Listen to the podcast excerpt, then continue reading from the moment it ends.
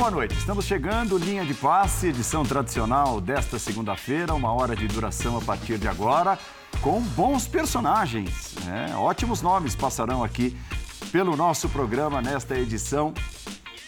Abel Ferreira, Eduardo Tchatchokudê, Ener Valência, só para ficar em alguns. É, depois eu cito os grandes personagens que vão compor aqui a, a bancada, você já viu, né? Mas no próximo bloco, rápida parada, tá?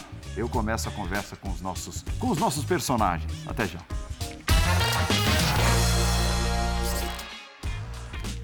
Chegamos, chegamos, linha de passe. Linha de passe é a nossa hashtag nesta noite de segunda-feira. Sejam todos bem-vindos.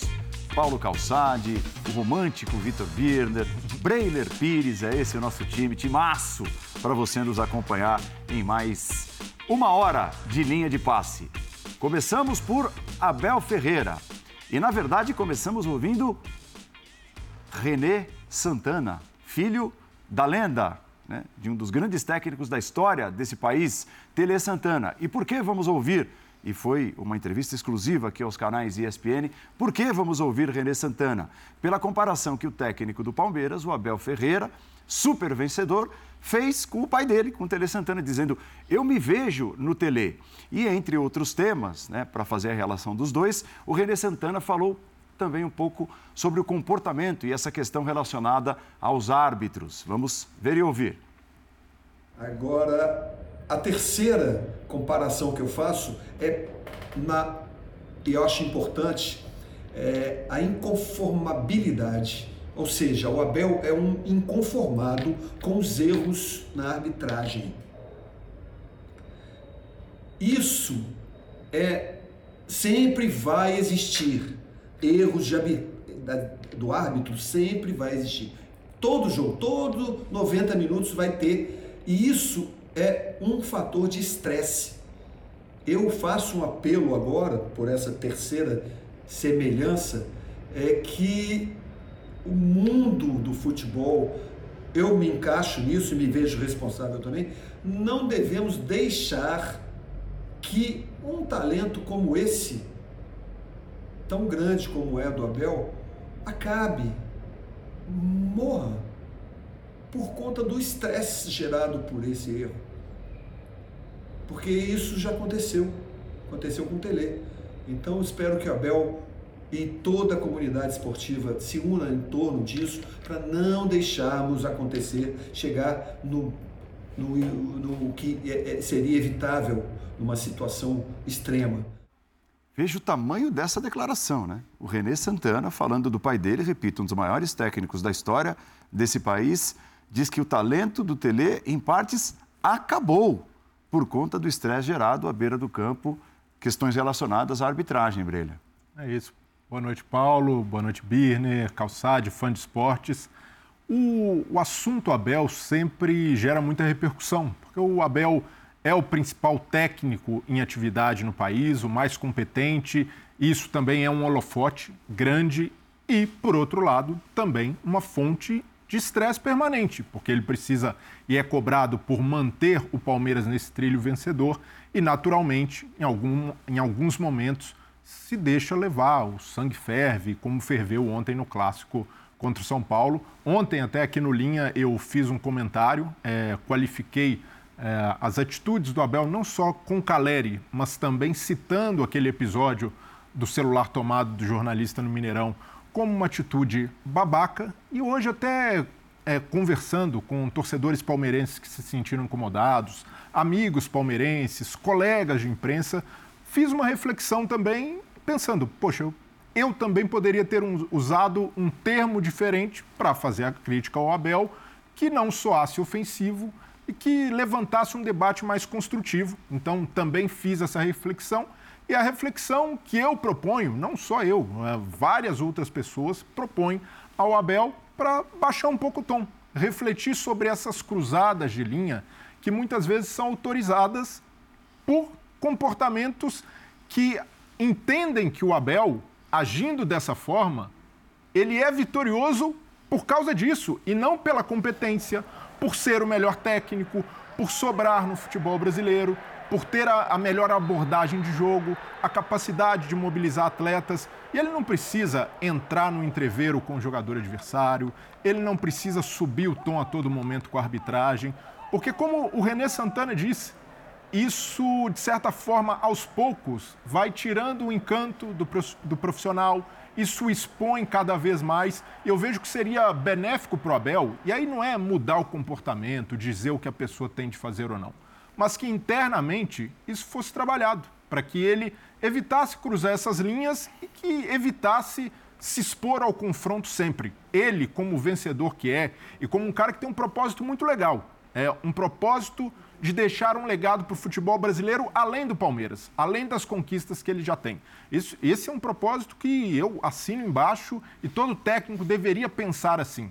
Mas esse propósito será incompleto se o, o Abel sempre passar a mensagem, ou frequentemente passar a mensagem, de que é vencedor justamente por cruzar essas linhas, por se exceder, por reclamar com a arbitragem, por gritar mais alto, e ele não precisa disso. Então, essa é a reflexão que deixo aqui, fazendo também a minha autocrítica.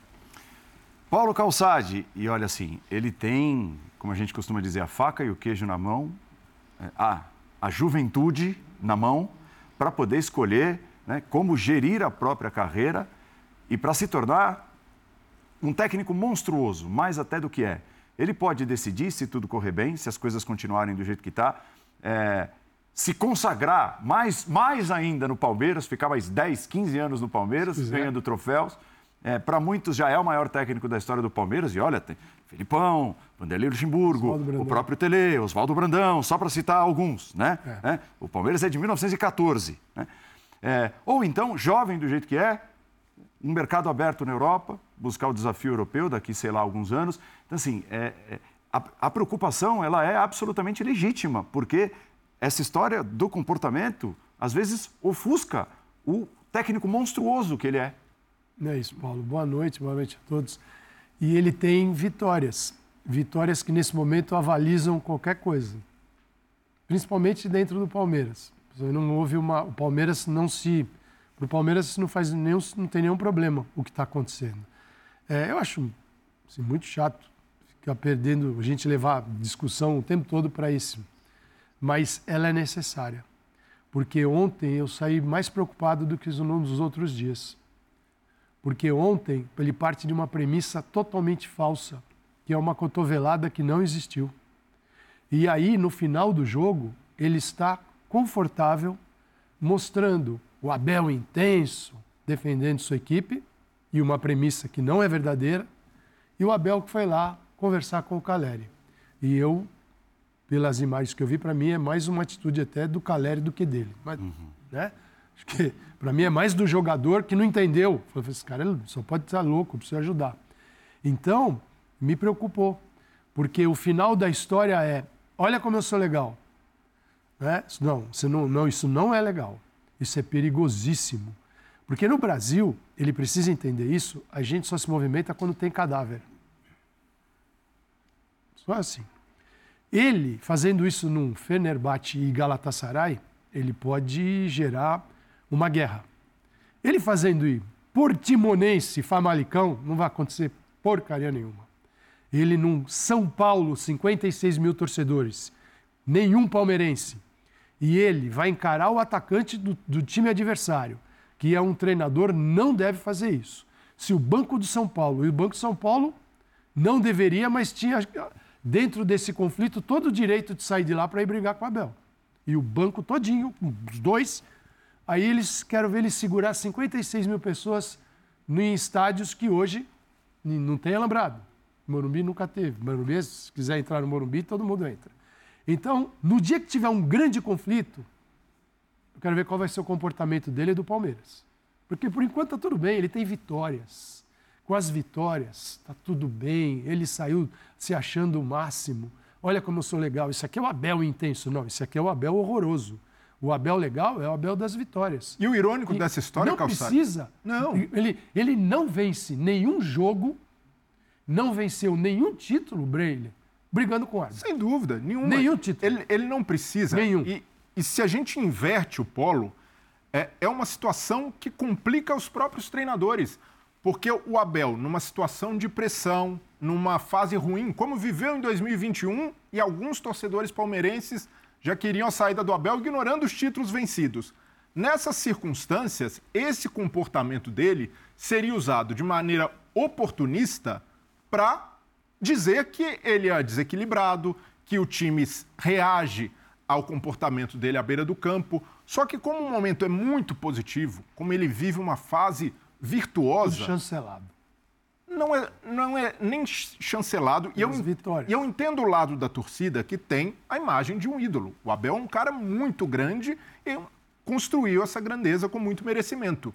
Mas do lado do clube, isso deveria ser tratado de uma forma amena, não precisa expor o profissional, não precisa é, emitir uma nota dizendo ah, é, contestamos ou discordamos da postura do nosso técnico, mas trabalhar internamente até para que ele possa se desenvolver como profissional de maneira mais plena. E para passar para o Birner, como a fala do René Birner, como saúde é que aí a gente não entrou. Como o Renê falou de saúde. Saúde mental nesse o caso. pai. Eu acompanhei bem o Tele em, como dia a dia de clube, cobria muito São Paulo. Era muito legal estar ao lado do Tele numa época em que você. Estava ao lado mesmo. Você fazia o treino do lado do treinador, vendo uhum. tudo, depois batia um papo com ele. E aqui depois, ao lado de banco de reservas, vendo o comportamento do Tele, a saúde vai para o espaço. Se ele não quiser prestar atenção nisso, ele não precisa. A única coisa que eu posso garantir é que o René está certo em relação à saúde. E isso, você. Eu lembro de, do Tele tendo ataques. É, e aí o Tele chegou numa época que ele era com o árbitro e passava a ter com alguns jogadores.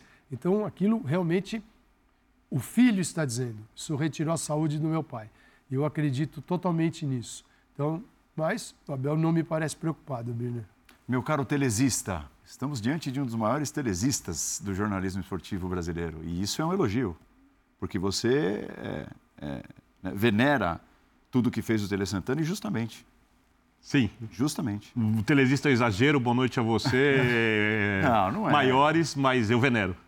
Venero. Para mim, o Tele Santana é disparado é um o maior treinador do Brasil em todos os tempos. Para mim, respeito a opiniões perfeito, divergentes. Perfeito. Boa noite, professor Calçade. Melhoras sua rinite, ao Breder, aos fãs e fãs do esporte.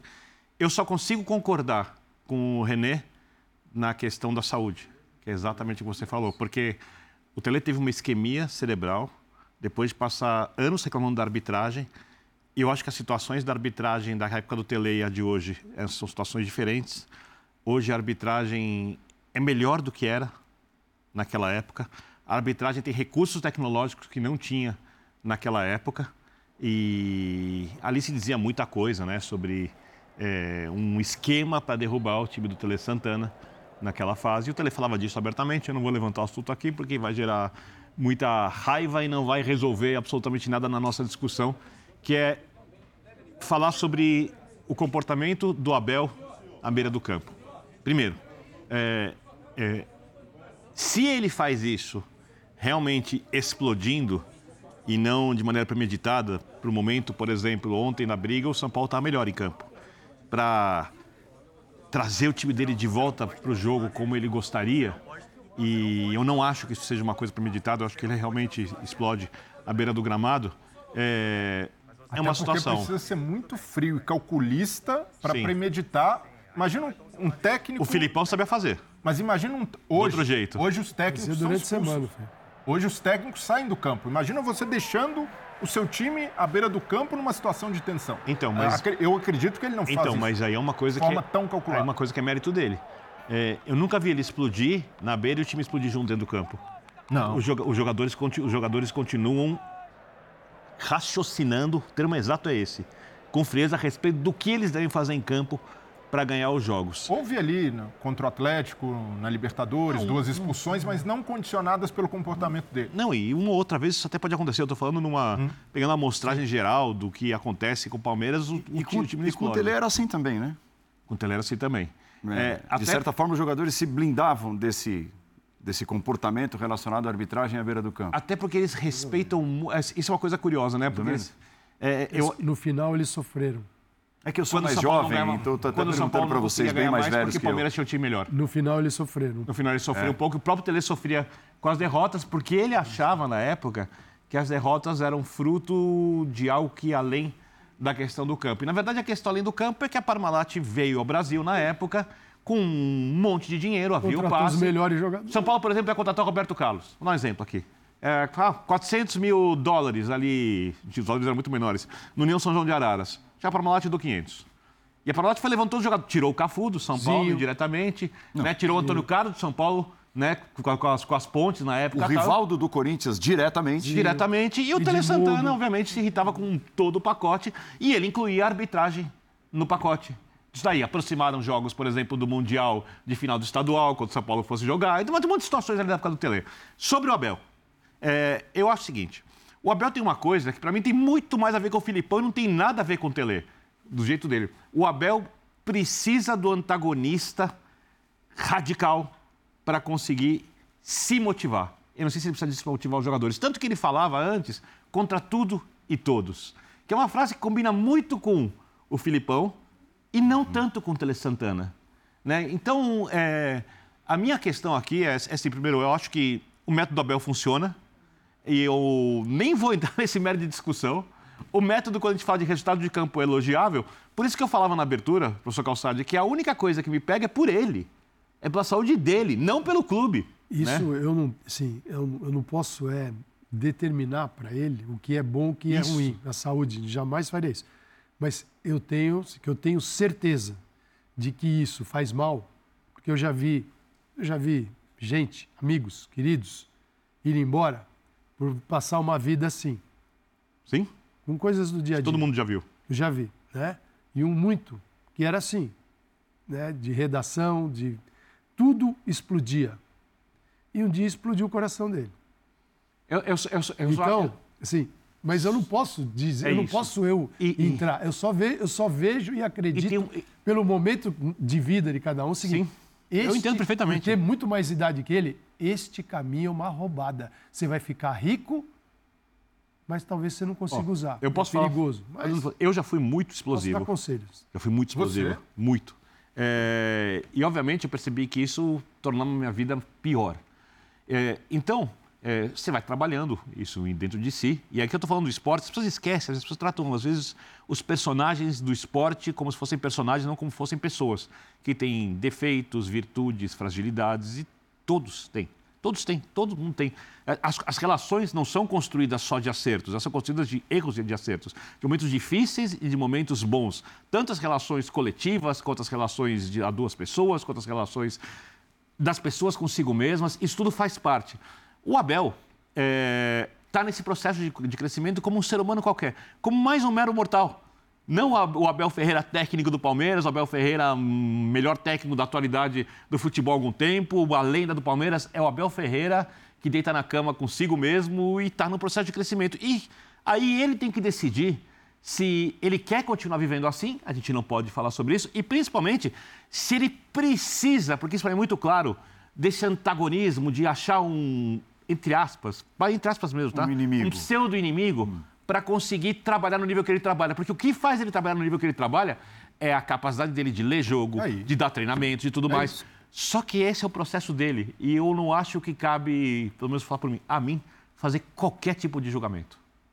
Então, o, o, um, é, po, um ponto que eu tenho de discordância é de algumas pessoas defenderem que para o Abel ser vitorioso... Eu admiro o Abel, para ser bem claro. Tá? Não, eu também. Para mim, melhor técnico é, é uma condição para ser vitorioso. Né? Não, é uma condição para isso. E cria-se a ideia de que outros técnicos devem agir assim como agem no futebol brasileiro. Não é só o Abel. Exatamente. A gente não pode isolar e interditar essa, essa discussão em cima dele, pela visibilidade que tem, por estar em evidência no Palmeiras e por ter vários episódios é, desse tipo, ele acaba sendo um alvo, mas ele se coloca nessa posição muitas vezes. E por isso não, é, eu não vejo nenhuma ligação, nenhuma, entre o sucesso do Palmeiras e os destemperos do Abel. Para mim, não, não, não há como fazer essa ligação. Mas os destemperos talvez sejam algo que o motivem a conseguir não, manter a concentração, é, nível diário. Aí, mas é, é, muito pessoal, entendeu? Não, ele, é pessoal. Eu, eu tenho, sim,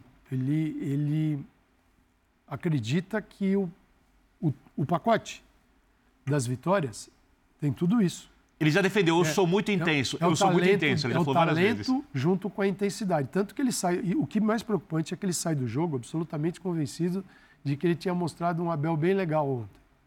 O Abel que vai conversar com o Caleri no final, para mim é um Abel que, na verdade, eu vejo é o Caleri. Porque o Caleri estava. O Caleri foi muito bacana, porque ele estava absolutamente certo.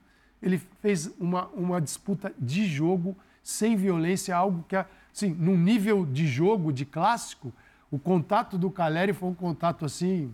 Não, e ainda que não, tivesse normal, feito, não e justifica. Que o treinador transformou numa guerra. Sim. E que poderia ter criado um conflito dentro de campo. Aí o Klaus foi lá na paz. O Klaus, se quisesse, poderia ter mandado embora. Ali, poderia ter levado na hora o vermelho. Ele teve uma atitude para cartão vermelho. O Klaus segura. Né? Aí, aí ele percebeu que passou do, do tom e aí elogi, elogiou o árbitro depois, né? Isso. Porque ele sabia que ele passou do tom. Isso. Mas esse, no, o personagem, ele tá, esse personagem treinador dele, que é diferente do personagem pai, que ninguém conhece, personagem Sim. marido. Ele já falou sobre isso. Né? Esse, esse treinador, ele está absolutamente convencido que esse é o pacote correto. Tudo bem. O René falou, concordo com o René, o René falou do pai dele. Isso gera danos para a saúde, não tenho dúvida disso. É, outro dia o Anderson Moreira deu, claro, num, num, nível diferente, porque é um treinador que busca sobrevivência no mundo do futebol, contra o, diante de um que, se amanhã falar eu quero sair para outro time, vai ter uma fila e ele pode ir para onde ele quiser. Então, mas são ambos pressionados, claro, um por vitórias com condições bem diferentes das do Abel está num clube que oferece as melhores condições, eu não tenho dúvida disso, e ele diz, e ele está correto, do futebol brasileiro para um treinador. Ele está em casa. Não existe um clube no Brasil hoje que seja tão profissional. Você pode discutir se o Palmeiras é nota 7, se ele é 8, se é 9 ou se é 10 no profissionalismo, mas não existe ninguém acima. Uhum. Então, se ele quiser pensar um pouquinho, é, é, agora, eu penso é no jogo, no impacto que isso pode gerar um dia no campo. E é melhor a gente não ir para uma tragédia, porque pode acontecer. Nós estamos no Brasil, onde as coisas estão né, ainda borbulhando, não, eu, como se fosse Galatasaray e Fenerbahçe. Não é Famalicão e é, Braga, vai pegar um time um pouquinho maior. Por falar em intensidade e turbulência, foi intensa e turbulenta, além de curta, a passagem de Eduardo Cudê pelo Galo. Depois do empate no último sábado, os relatos são de que dentro do vestiário ele, né, frente a frente com os jogadores, disse: com esse elenco eu não vou a lugar nenhum.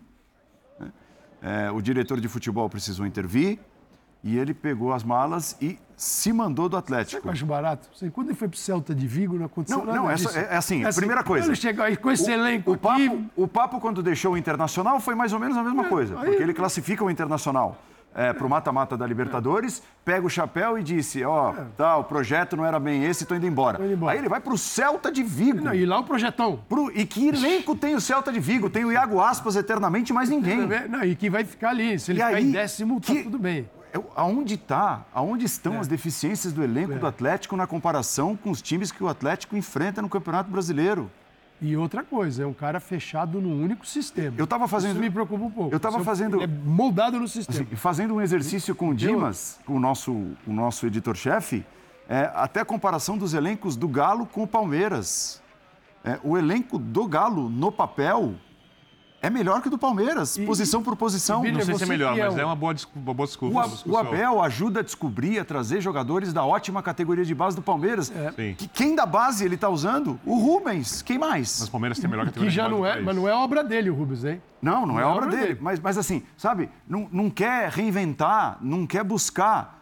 E outra, tudo bem, vai perder o Alan, que é importante e tudo, mas mesmo assim, mesmo, olha o time que tem o Galo e as opções que tem o Galo para banco de reservas. ele vai sair, agora ele vai para onde? No Celta de Vigo não deu certo, porque precisou trocar de treinador para o time não cair. É. Né? Ele foi mandado embora de lá. Viu, com, uma, com, um maravilhoso elenco, porque se o do Inter não servia, por que, que aquele serve? É porque que o time piorou depois que ele saiu e salvou na última rodada, né? Vamos ser, vamos ser honestos. Mas salvou. Não, mas, é, não, estava lá embaixo. Ele aceitou numa boa. E aqui é só exigência. E depois você explica, Birner, para nós, você que é grande fã do Cudê.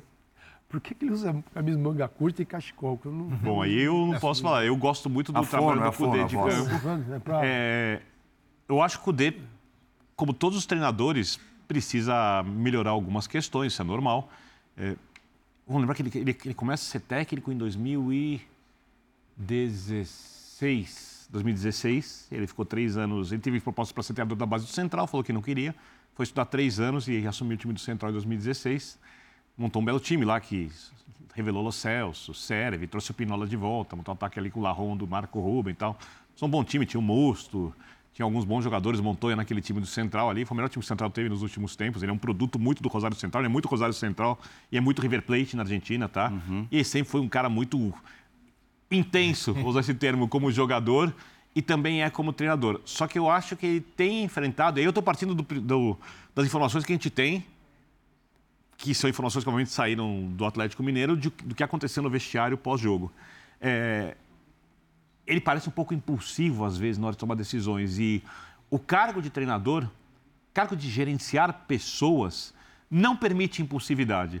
E aí você, em nenhum lugar, em nenhum lugar.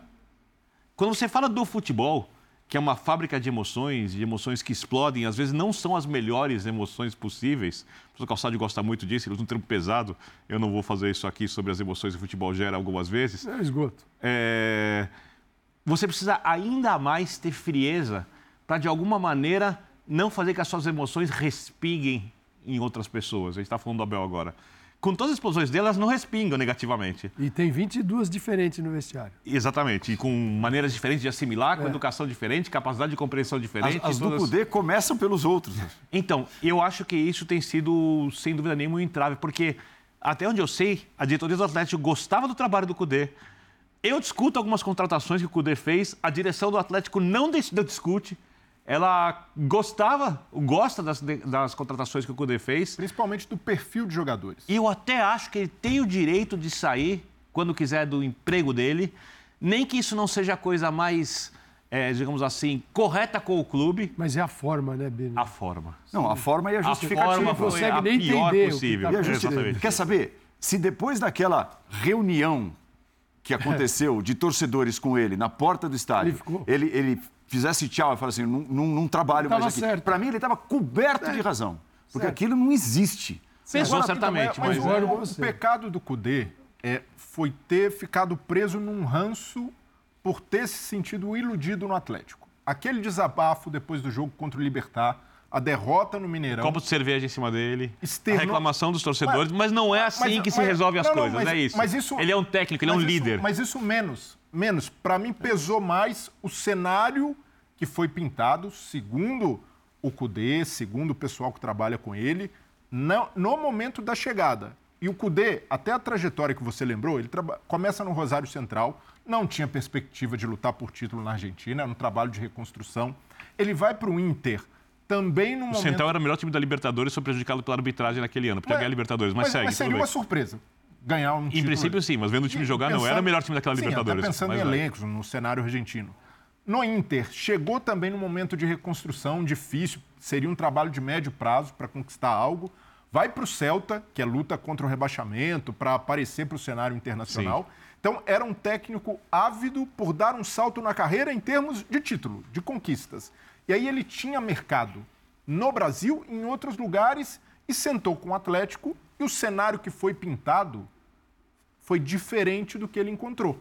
E aí, nisso, ele não conseguiu virar a página e se adaptar ao que pintou. Adaptação é a palavra exata. Então, é, e, é, e, aí eu entendo, eu entendo o lado do técnico. Ele poderia ter, de certa forma, lidado melhor, ter tido mais jogo de cintura, enxergado que com esse elenco ele poderia fazer mais, mas ele ficou muito amarrado a essa ideia e a diretoria do Atlético também não conseguiu internamente no dia a dia, opa, fazer o técnico recomprar essa ideia. Pô, a gente mudou, mas isso não aconteceu e agora o Atlético está numa enrascada, porque o Cudê não, até por esse ranço, não vai simplesmente facilitar a vida. Eu pode ser que cheguem no acordo, podem conversar, ele voltando da Argentina, mas Pode ser que essa história acabe na justiça e se arraste Pode por ser. causa de uma multa de quase 20 milhões. É. Porque a demissão, ah, o Cudê pediu para sair. Não é bem assim. Ele deu uma, mais uma espanada no vestiário, os jogadores ficaram contrariados, mas pelo menos Agora, do lado do Cudê, não foi um pedido Agora, de demissão. O Mas o Atlético, tinha, o Atlético tinha que fazer uma situação O Cudê dessa. levantou a bola e o Atlético cortou, né? Pá, ele... Pum, comunicado, duas linhas, tchau. Mas a chance é. disso acabar em litígio é grande. Pode ser, mas ele sim, ele pediu dois jogadores. Ele, o Atlético trouxe dois jogadores que ele pediu, jogadores que não estavam em grande fase. Mas tinham trabalhado Sim. com ele, Denilson e o Patrício. Trouxe nove jogadores, não, mas, Atlético seis pedidos por ele, né? Então, Segundo que eu li. Aí, você vem e fala que, é uma, que não dá, que é uma porcaria. Mas perdeu né? outros nove. Em comparação com o ano passado. Mas, mas mesmo assim. Mas ainda assim. Mesmo assim, se olhando para o panorama do futebol brasileiro. Eu acho que falta exatamente um, um é, choque de realidade. Um choque de realidade de entender o seguinte. Tem Zarate, Paulinho, é, Hulk, Nossa, Arana. Gente, tá. falta o volante que ele está pedindo se ele mesmo. Me disser, mas, se, se eu falar disser, assim, olha, Brasil. O gramado que gente, os gramados do Brasil são terríveis. Eu concordo com ele. A gente voltou nos 1980, só tem pasto quase. É, o calendário não me permite fazer o time de futebol evoluir. Concordo com ele. Tem que ser mágico para evoluir alguma coisa sem treinar, só na hum, conversa passando sabia, vídeo. Né, não, você já sabia. Né? Lá no Celta de Vigo ele não vai ter problema, porque a Copa é do Rei de repente termina mais cedo, você não vai jogar Supercopa de nada, você não vai. Né, UEFA, Liga dos Campeões, então é uma vida de treinamentos e treinamentos. Aqui é diferente, só treina. Aqui é diferente. Então todo mundo submetido a isso. Uns com mais sucesso, outros menos. É claro que o futebol brasileiro não identifica isso e não aceita. Acha do, tirando o segundo, só não está em crise porque sabe que a qualquer momento vai ser o primeiro aqui. Porque todos os outros, o terceiro para baixo, está em crise. Só que você acabou de comprar uma briga, né? Por quê? Você Com uma das torcidas. Não. Qual o, do primeiro? O... Apesar de eu não discordar de você, não, não. tá? Eu concordo totalmente. É o... Diga qual é o número. O número do. do... Ele está falando, tô falando que o segundo vai ser primeiro. Sim. Que é o Palmeiras. Sim. Os últimos 33 jogos do Palmeiras. Quantas no Campeonato derrotas? Brasileiro. Uma, uma derrota. Uma derrota. Uma derrota. No jogo que era campeão brasileiro. Sim. Que era contra o Inter. Então, no único derrota em, 30, um em 33 jogos, o Palmeiras já era campeão. Então é o seguinte, o Botafogo chegar na frente, o Botafogo tem que superar números de um time absolutamente equilibrado. Então, um, isso a qualquer momento inútil. vai acontecer. Pode ser agora, vai ser depois. Né? Mas é isso, cara. Os outros todos estão em crise. O terceiro, quarto, quinto, sexto, e de lá para baixo, então... O Flamengo está bem. O Flamengo, porque está como diria o professor, estabilizou. o céu, né? Está subindo, né? É a grande é. ameaça ao Palmeiras, isso é, é o, o, Galo abriu, é, ao que tudo indica, conversas com o Bruno Lage, né, que é um jovem técnico dessa linha de estudiosos, que seria o oitavo português. Veja só, o Brasil já tem sete técnicos portugueses, o mais recente, o Armando Evangelista, foi anunciado pelo Goiás, e aí está a lista dos patrícios. O treinador né? que estava em Premier League. Né? Seria né? o oitavo. Treinou na Premier League. O Bruno Lage? É. é ele não deu certo, não né? Deu no, certo, no mas, Wolverhampton. Mas estava lá ainda na, na, na, Liga Inglesa. Exatamente. É, não, ele tinha trabalhado como auxiliar do Carvalhal. Trabalhou Isso. por três temporadas. Ali, aliás, os dois nomes, é, num primeiro momento, foram é, especulados. Ou... O Atlético especulou o Carvalhal antes de trazer o Cudê, né? É, colo... Isso, colocados em pauta. Eu, mas eu não tenho a menor dúvida Agora, de que e... o Bruno Lage é melhor Bruno opção Lage, do que o Carvalhal. Bruno Lage, para não tomar um susto, tem que conversar com os portugueses daqui. Por exemplo, o Vitor Pereira sempre falou isso. Eu sabia que, que era complicado, mas quando cheguei, percebi que era muito maior do que eu imaginava. A Até porque o Cudê foi embora, os gramados continuam com problema, continuou, o exatamente. vai continuar curto. Não, assim não adianta o treinador português que, vier, que vem para cá hoje achar que, não, eu vou é, é, complicadinho, mas tem tanto português ali. A arbitragem é pior que a de fora. É, você tem, mas você tem bons exemplos. Você tem Luiz Castro hoje como exemplo, sim, você tem sim. Abel Ferreira. Sim, tem vários. Né? Pepa começando bem. O Pepa começando muito bem. O Caixinha consegue alguns jogos. Sim. O, o, o Red Bull Bragantino não é a força que foi umas temporadas Concordo. atrás. Então, assim, não é que o trabalho deles é. O trabalho deles eu considero muito bom, diferente. Mas não adianta chegar aqui achando que é grandão, um cenário que te arrebenta. É, e depende da, da estrutura e de como o clube acredita nesse trabalho também, porque seria muito positivo para o futebol brasileiro que essa busca por técnicos portugueses fosse motivada por um intuito de se aproveitar de alguma maneira da escola portuguesa de técnicos. Mas, na verdade, na maioria dos casos, é simplesmente por um fator novidade, por ser um nome fresco no mercado. Então, uma coisa que me espanta aqui no futebol brasileiro, por exemplo, é como o Crespo que para mim não fez um mau trabalho no São Paulo, simplesmente é muito pouco cotado. Mas está empregado, não está? Está em fim de contrato no Aldo Rail. Pode ficar livre agora, tá. no meio do ano. Então, para mim, seria uma opção muito interessante de um técnico que já passou por aqui, mas como já tem aquele selo, hum, passou pelo futebol brasileiro, é, não deu certo porque não teve resultado, já é, é visto com outros olhos em comparação com um técnico que ainda não tem o que Você provar. acabou de comprar uma briga também, depois do professor Calçado você comprou a sua agora.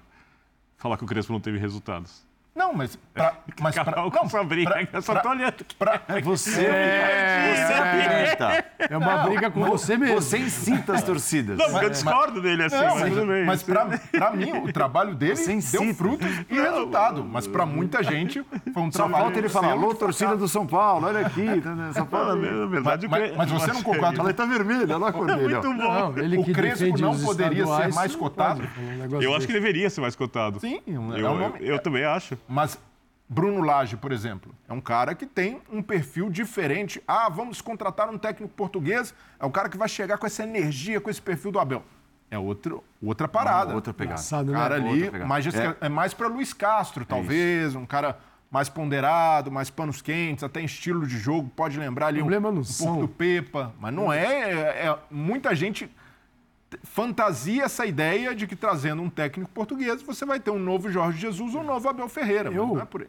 Eu, eu gosto da escola, acho a escola portuguesa muito boa, porque Sim, o mundo inteiro gosta. Tem um país com poucos, uma população pequena, com uma alta produção de conteúdo do futebol. Sim. Né, em Lisboa, no Porto, hum, de criação de. Não é, não é copia e cola, eles são produtores de conhecimento. Mas o problema não são os treinadores portugueses, o problema são os dirigentes brasileiros. Né? Assim, o dia que a gente tiver dirigentes realmente posso justificar a palavra dirigente, até os brasileiros, eu acredito que os brasileiros também vão dar certo. Por que não temos Alguns, uma escola de técnico como a portuguesa né? aqui, por exemplo? Não, não, não tem. É, então, assim, nós temos assim uma dirigentes chamados de cartolagem, né? Cartolagem que é um negócio bem pejorativo, né? Acho que até cabe bem para o tipo de gente que a gente tem dirigindo futebol aqui. Pela, por, por isso que nós montamos né? A gente hoje volta a falar de gramado, fala de calendário, fala né, essa loucura e quer que alguém dê certo no meio do caos. E quando dá certo, né, a gente simplesmente esse vira a regra. Não, ele é a exceção no meio do caos. E essa quantidade de jogos. O Maracanã, esse ano, teve 39 jogos. 39 jogos. É, se você pegar o Manchester City, que foi Estamos campeão, em junho, hein? Liga dos Campeões, Liga dos Campeões, hum. O Manchester City não vai fazer 80, 78 jogos no ano. Fazer ali, sei, esse ano, 66, Isso, 60. Por aí, tá. por aí. Vai jogar 33 em casa ao longo de uma temporada todinha. Se jogar, se jogar 33. Nove porque, meses. Porque joga em Wembley, final de Copa. Nove meses. Joga, em nove meses ele joga 33. Aqui nós não entramos no segundo semestre e um único estádio tem 39 partidas. Aí nós vamos falar do gramado como se o, o, o cara que está cuidando da grama fosse um incompetente. Ele não é mágico, não dá. Então, são coisas tão palpáveis que a gente lida no dia a dia, tão palpáveis desta loucura que se faz com o futebol brasileiro e tentando buscar resultado, performance, rendimento com gente que deveria estar tá produzindo um futebol de qualidade e está destruindo o futebol brasileiro. Aí faz o quê? Manda o treinador embora.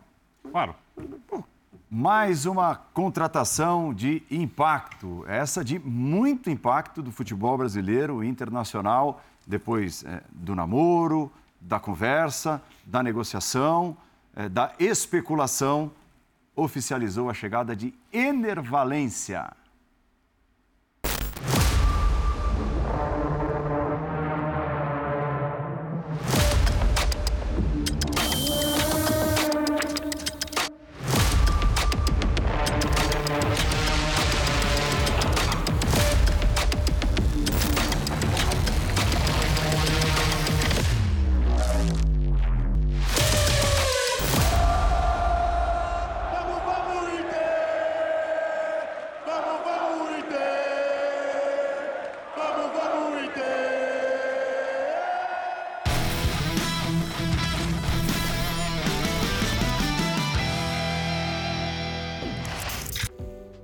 Uma chegada para causar, para impactar. Ó, números do Enervalência pelo Fenerbahçe, 116 jogos e 59 gols. Detalhe, né?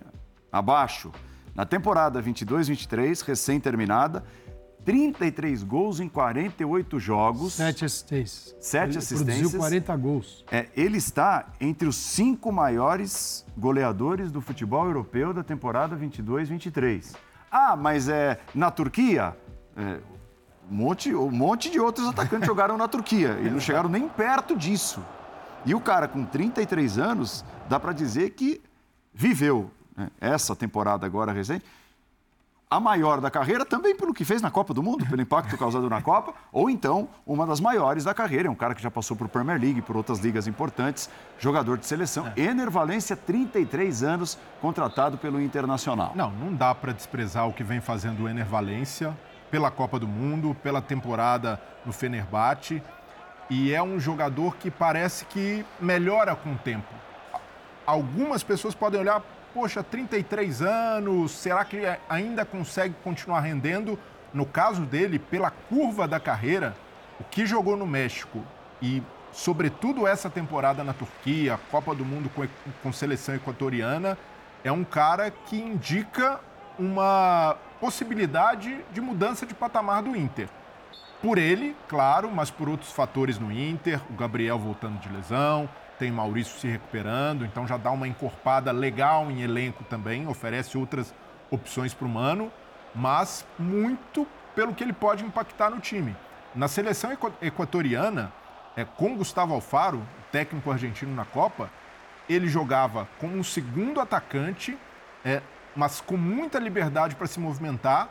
Fazia dupla com o Estrada, que era um jogador que era um, absolutamente coadjuvante, mas num sistema com dois atacantes, assim como era no Fenerbahçe com Jorge Jesus, o Batshuayi mais na referência e o Ener também com capacidade de movimentação, mas ele, pelas características que tem, velocidade, capacidade de, de, disputa física com os zagueiros, pode jogar perfeitamente como camisa 9. Ele pode ser esse jogador se o Mano não quiser mexer demais no time, é só pensar, sai Luiz Adriano, o alemão, entra Ener Valência, que encaixa. Mas agora, no formato ideal para você ter esse cara rendendo no seu melhor e oferecendo tudo que pode oferecer, eu vejo que o Mano talvez possa repensar um pouquinho o sistema para tentar acomodá-lo com dois atacantes. Ele e o Pedro Henrique, quem sabe, pode ser uma alternativa. É, e aí você preenche mais o meio-campo, uma dificuldade do time do Mano. Um time que cria, mas tem desperdiçado muitas oportunidades. E o Ener, pela temporada que fez no, no Fenerbahçe, é um cara que chega de fato para tapar essa lacuna. Só me preocupa sempre é a engenharia financeira. O uhum. Inter tem dificuldades. Você fechar um contrato de três anos, por mais que seja um jogador que esteja bem aos 33, é sempre um risco, ainda mais para um clube que tem uma dívida como a do Inter. Mas em termos estritamente técnicos, é um grande jogador, um baita reforço para o Inter. Eu vou cometer uma indiscrição antes do programa começar, o Vitor Birner olhou para mim e disse assim: Eu não sei como ele aceitou vir. e, e, a questão, e, primeiro, a questão não é relacionada ao internacional, Exatamente. que é um dos grandes do futebol brasileiro, um dos maiores e, do futebol e, brasileiro. Não estou sendo hipócrita, é a, realmente. A questão é relacionada ao futebol brasileiro. E, e, assim, e essa pergunta que fez o Birner fora do ar é um elogio ao futebol brasileiro Sim. e ao internacional, por ter conseguido a negociação de um cara que está num, num ápice de carreira, mesmo aos 33 anos, e decide vir jogar no Brasil com o mercado aberto. Não, Poderia ter em outros lugares. Não é normal na Europa clubes oferecerem um contrato de três anos, mas ele, pelo que demonstrou na temporada passada, tem, tinha pelo menos mais um aninho ali garantido de contrato para jogar em alto nível. Só na Liga Turca, ele entrou em campo 31 vezes, começou 28 jogos, tem em média 73 minutos por jogo, a média de gols e assistências, o número de gols e assistências vocês já falaram.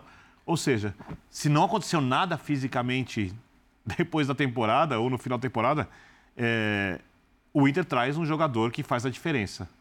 Um jogador tecnicamente bom, fisicamente muito forte, difícil de ser marcado.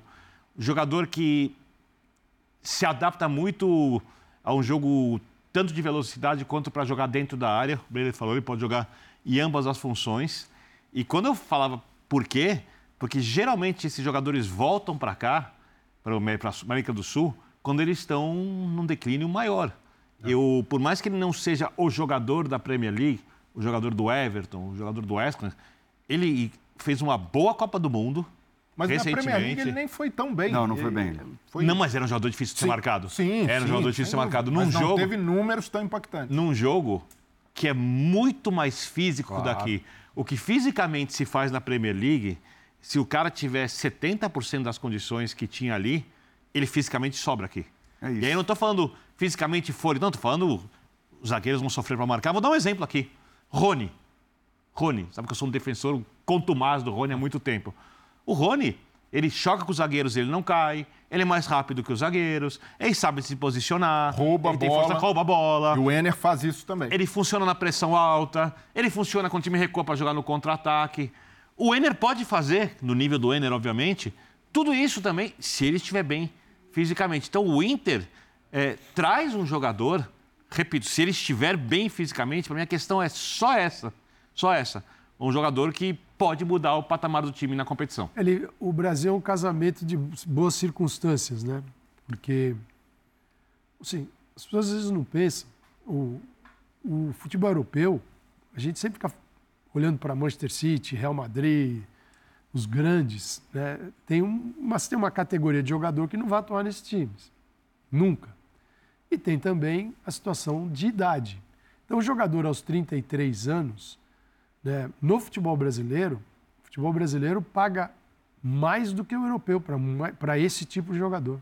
E não dá contrato de três Porque anos. você tem, assim, se você traduzir, levar para dólar, fazer, fizer uma conversão, você vai tem contratos de 2 milhões de dólares, 3 milhões de dólares para jogadores pra, pra, que um Valência não vai pagar. O Celta de Vigo não vai pagar. Assim. A Premier League não vai contratar, porque esse jogador está pegando três anos. E um jogador aos 33, nenhum, é raríssimo caso de um clube europeu que vai dar três anos para ele.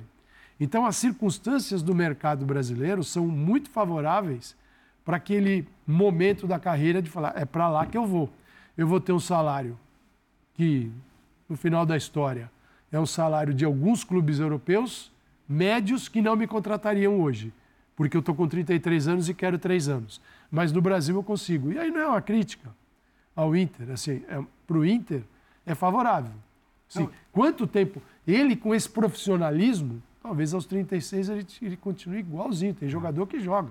E eu, eu, eu, acho que tem, eu acho que tem um ponto aí que é a vontade de seguir jogando em alto nível ou num então, campeonato de bom nível, porque talvez esse dinheiro que você citou ele pudesse ganhar na Arábia, poderia, num time Sim, mais ou menos, poderia. nos Estados Unidos, num Sim. time mais ou menos. Quer ser competitivo, né? E, e é, sim, os jogadores conversam, os treinadores também. Aqui não é fácil jogar.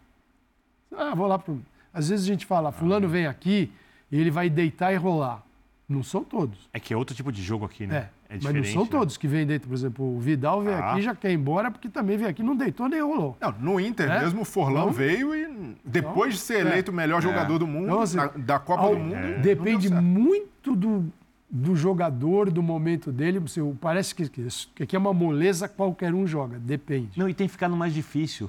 Se você pegar os jogos do Campeonato Brasileiro, que é o campeonato mais difícil que os times disputam aqui, é, eles são mais rápidos do que eles eram há três anos. Totalmente.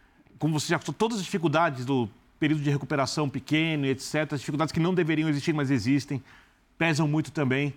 Coletivamente, os times brasileiros coletivamente, até algum tempo, eram times pobres. Bem pobres, coletivamente, bem pobres.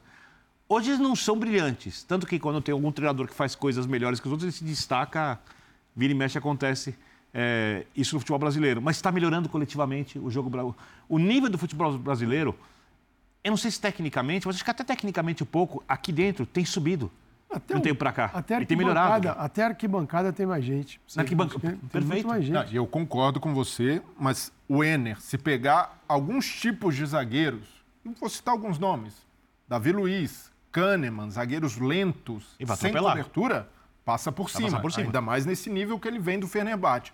Então, é um jogador que tem, alia as duas coisas: técnico, físico e num bom momento da carreira. Então, o Inter recebe um jogador pronto. Ele tem os amistosos agora com a seleção equatoriana, chega um período para treinar até a abertura da janela. Em julho, O, o, Inter não precisa, ah, vamos esperar, tem de recuperar de lesão. Você um jogador para chegar e jogar e ser titular. Você, um ponto, você tocou num ponto importante, viu? Porque ele terminou, ele está em final de temporada. O Inter vai ter que cuidar um pouquinho dele, é. tudo bem. Ele pode estrear dia, a partir do dia 3. Tem aí 20 dias, 20 dias. Também não é muito tempo. E ele faz 34 anos ainda esse ano, tá? É. Esse, só, esse é um cuidado. Ele é tá? de novembro. Porque você está estendendo a temporada de um jogador que está ao final, que terminou a temporada. Então ele deveria entrar em férias. Não vai fazer isso, porque senão não vai jogar no Inter. Então ele precisa estender, tomar algum cuidado com ele para poder contar com o Valência até o final do ano, depois ele tira férias. Então ele vai ter uma temporada de um ano e meio. De uma, te uma temporada e meia. É só um cuidado pequenininho, porque é, né, é muito fácil achar que o cara vem voando quando ele está é. pensando Só no sei que se tivesse fisicamente inteiro, repito, é uma contratação que deve ser muito elogiada. Não. Qualquer clube fizesse. Foi, foi ele brigaria pela posição de titular, concordo, se estiver bem fisicamente, ou para jogar muitos jogos Jogaria. em qualquer equipe do país. Tá? Um monte. É. E assim, é, nomes até maiores que o dele, é, com histórias maiores, vieram ao Brasil, mas em outras situações, né? Talvez até ah, levantando sim. mais pontos de interrogação o do Soares, que... Do fazer que... o contraponto que é o do Grêmio, por exemplo. Tecnicamente por exemplo. foi muito melhor que o Valência, muito maior tecnicamente continua sendo melhor, mas chega no momento que declínio é. da carreira, depois perto do ápice do Soares, é depois é de não ter jogado bem no Atlético, depois de uma passagem pequena pelo Nacional, pelo Nacional também sem sucesso. Mas espera-se que ele seja um grande reforço para o. Valência? Ué, claro. Opa. Ah, e até não dá para comparar carreiras dos jogadores e o Soares não, não dá. é muito mais jogador, foi Sim. tem uma carreira muito mais brilhante, mas hoje pelo momento, o Ener chega para rivalizar, para dividir esse protagonismo, ainda mais pela rivalidade que existe entre Inter e Grêmio. E eu vejo que há condições, pelo momento dele, por ser três anos mais jovem, do Ener Valência chegar e gerar um impacto parecido com o que o Soares gerou no Inter, até para ser essa referência lá na frente e sanar esse problema do Inter de conclusão de jogadas. Muito bem, vamos ao intervalo, já voltaremos, reta final do Linha de Passe. Lembrando que tem o resenha da rodada na sequência com mais conversa sobre futebol. Até já!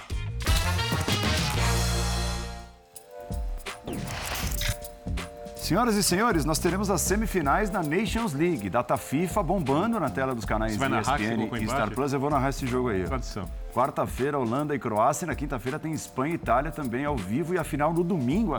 Ah, não, não, não. Você não, apostou não. em vitória da Holanda? Não, não. Eu apostei 1 a 1 Então trocaram Você... nossos palpites? Você apostou 3 a 1 para Holanda, é isso? Ah, então vou ficar com o seu palpite. Gostei disso. Você, trocou? Não, não, não, não. Eu apostei 1 a 1 O senhor pode corrigir isso, Dimas, por favor? Não. O Beder apostou 3 a 1 para a Holanda é. e eu apostei 1 a 1 disse que não vai trocar, que você recusa então, trocar. Então você vai ficar com o meu palpite. Não, eu apostei 1 a 1 Confia. Não é isso é fácil. é corrupção. O Bubu já fez corrupção, na minha opinião. O Bubu, já, fez, o Não, ele fez o print, ele tá feliz, olha lá. Mas eu apostei 1 a 1 Eu posso não, pode ser 3 tá no jogo, eu apostei 1 x 1 Então não perca as semifinais Nations League. Eu apostei 1 x 1 Quarta e quinta-feira é a grande decisão domingo eu... na ESPN no Star. Não vai ter palpite meu semana que vem. Eu tô testando. Tô avisando. Já tô sob protesto, já...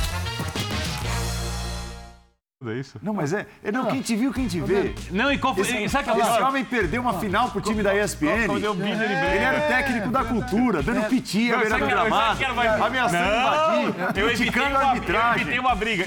E aí, Emerson, man of the match daquele jogo, 3x1 pra nós, ele, campeão. Ele negando que foi pênalti, ele é, mostrou o lance pro professor Calçade. Não, não, não foi pênalti. Ele passa sábado depois do amistoso no Brasil. Não, vem aqui pra Acabei de ser campeão da Europa, volta 50 FC, tá brincando. Queria pegar a gente aquela vez. Vem falar do Abel, queria pegar a gente.